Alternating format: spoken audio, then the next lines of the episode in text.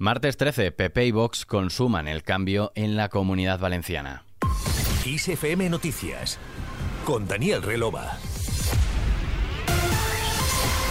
El PP y Vox han alcanzado este martes un principio de acuerdo firme para configurar un gobierno de coalición en la comunidad valenciana que presidirá el popular Carlos Mazón y en el que Vox tendrá una participación decisiva y además ocupará la presidencia del Parlamento valenciano. Mazón ha agradecido a los equipos negociadores de este principio de acuerdo con el que, según él, van a lograr un gobierno potente, serio y estable. Después de haber anunciado este principio de acuerdo, en primer lugar quiero dar las gracias al equipo negociador, a los equipos negociadores tanto del partido Vox como del Partido Popular y quiero agradecer la generosidad, la puesta en común de lo que nos une, la puesta en común de lo que nos va a hacer crecer, de lo que nos va a hacer mejorar y de lo que nos va a hacer poner en marcha un gobierno potente, serio y estable por parte de la delegación con la que hemos conformado un principio de acuerdo esta mañana, que es la delegación de Vox.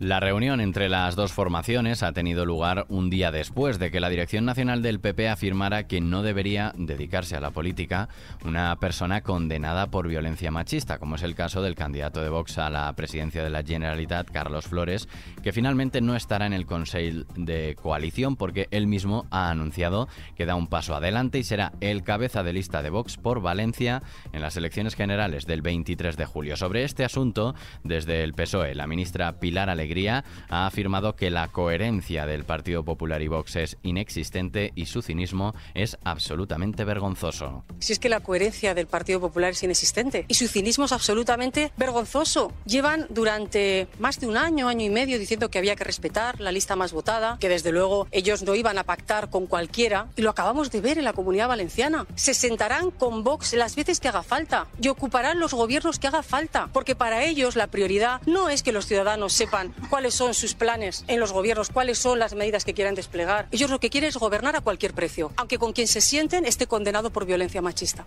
Por otro lado, la portavoz de la Ejecutiva Federal del PSOE ha restado importancia al malestar que expresaron Aragón, Castilla-La Mancha, Castilla y León y la Comunidad Valenciana por los cambios introducidos por Ferraz en las propuestas de listas para las elecciones generales del 23 de julio y que, en el caso de Aragón, derivó en la renuncia en bloque en señal de protesta. Alegría ha defendido que el PSOE es un partido profundamente democrático y lo más importante, según ella, es trabajar desde la unidad. Por su parte, Feijo ha presentado a sus números uno para el Congreso. Este medio centenar de cabezas de lista son solo el frontispicio de este proyecto. Tras de él, el edificio tendrá unos pilares sólidos y estará construido con los mismos materiales. Talento, apertura, diversidad, formación, experiencia, gestión, ideas, valores, compromiso, servicio público. El líder del PP, Alberto Núñez Feijóo, ha defendido el talento y la capacidad de los 51 candidatos que son cabeza de lista al Congreso en las elecciones del 23 de julio porque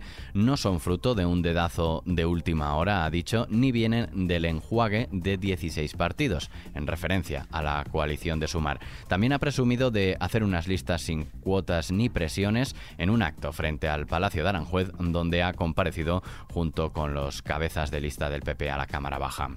Hoy se ha constituido la Asamblea de Madrid. Es el primer Parlamento autonómico que se pone en marcha tras las elecciones del 28 de mayo y que ha quedado bajo el completo control del PP de Isabel Díaz Ayuso. La decimotercera legislatura de la Asamblea ha arrancado con varios cambios, siendo los principales la desaparición de Podemos, que no alcanzó el 5% de los votos en las elecciones, y la nueva mayoría absoluta del PP, que acumula 70 de los 135 diputados, al estilo de las cosechadas en su día por Esperanza Aguirre o Alberto Ruiz Gallardo.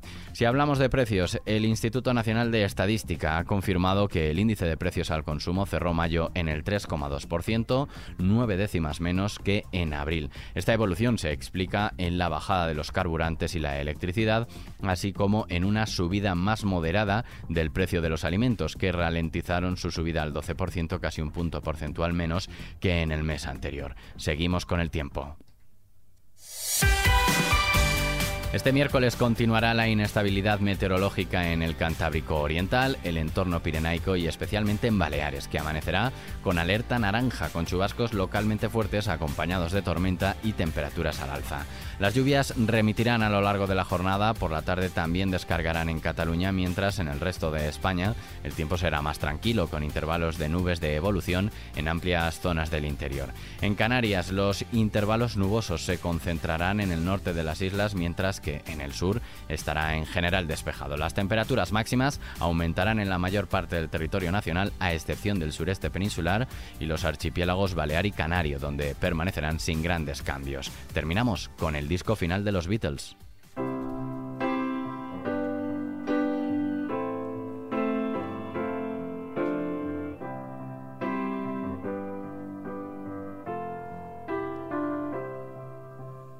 Paul McCartney ha admitido que se ha recurrido a la inteligencia artificial para ayudar a crear el disco final de los Beatles con voz del fallecido John Lennon. En declaraciones a la BBC, McCartney ha dicho que la tecnología se utilizó para sacar la voz de Lennon de una antigua demo para que pudiera completar la canción. La acabamos de terminar y se lanzará este año, ha explicado, si bien no nombró la canción, aunque se estima, según el medio británico, que se trataría de una composición de Lennon llamada Now and Then, que data de 1978. Aquí terminamos este podcast de XFM Noticias. La música y la información siguen en XFM. Hasta la próxima.